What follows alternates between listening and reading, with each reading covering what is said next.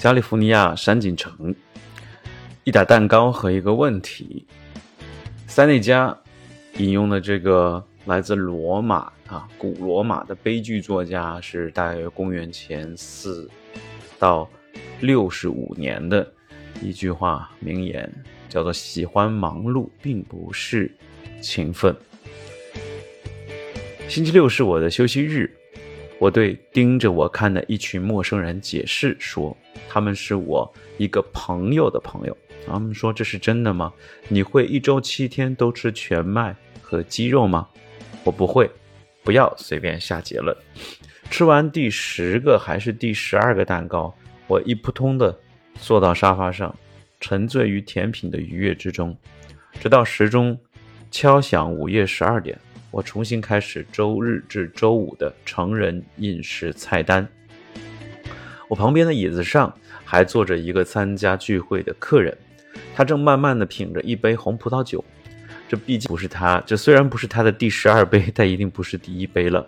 于是我们开始交谈，像往常一样，我不得不面对这样一个问题：就是你都做过些什么？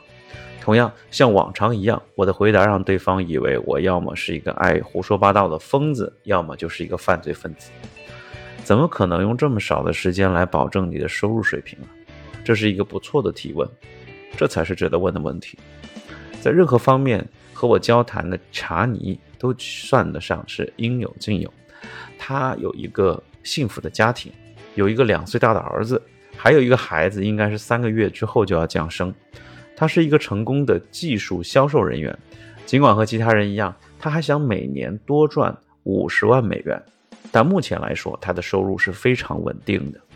他也提出了不错的问题。我刚完成了某次海外的旅行，正计划去日本开始一趟新的探险之旅。两个小时里，他一直追着我问同样一个问题，就是怎么可能用如此之少的时间？来保证收入水平。如果你对这个感兴趣，我们可以把你作为一个研究的案例，教你如何去做。我主动的说。那么查理加入了，他拥有一切，就是没有时间。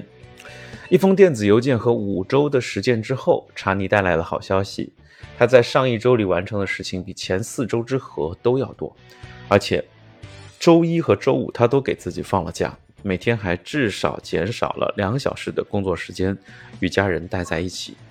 也就是说，他由过去的一周工作四十个小时，变成现在一周只工作十八个小时。但他创造的成效却是过去的四倍。这是激流勇进和练习中国功夫的结果吗？不是，是应用了最新的日本管理秘诀或者更好的软件的结果吗？也不是。我只要求他。坚持做一件简单的事情，就是每天在固定的时段至少问自己以下的问题：我现在有成效，还是只是很忙碌而已？那查理呢？发挥了一下，他领悟了要点，换了一个更具体的问题，就是我不停的找事儿做，是不是为了逃避做重要的事情？这句话很好。他去除了所有填满时间的事情，专注于求证结果，而不再专注于展示奉献的过程。奉献的过程常常是经过伪装的毫无意义的工作，你得毫不留情去除所有多余的。你不可能既吃了蛋糕，还同时拥有它们。这就是今天的内容了，我们下次再见喽，拜拜。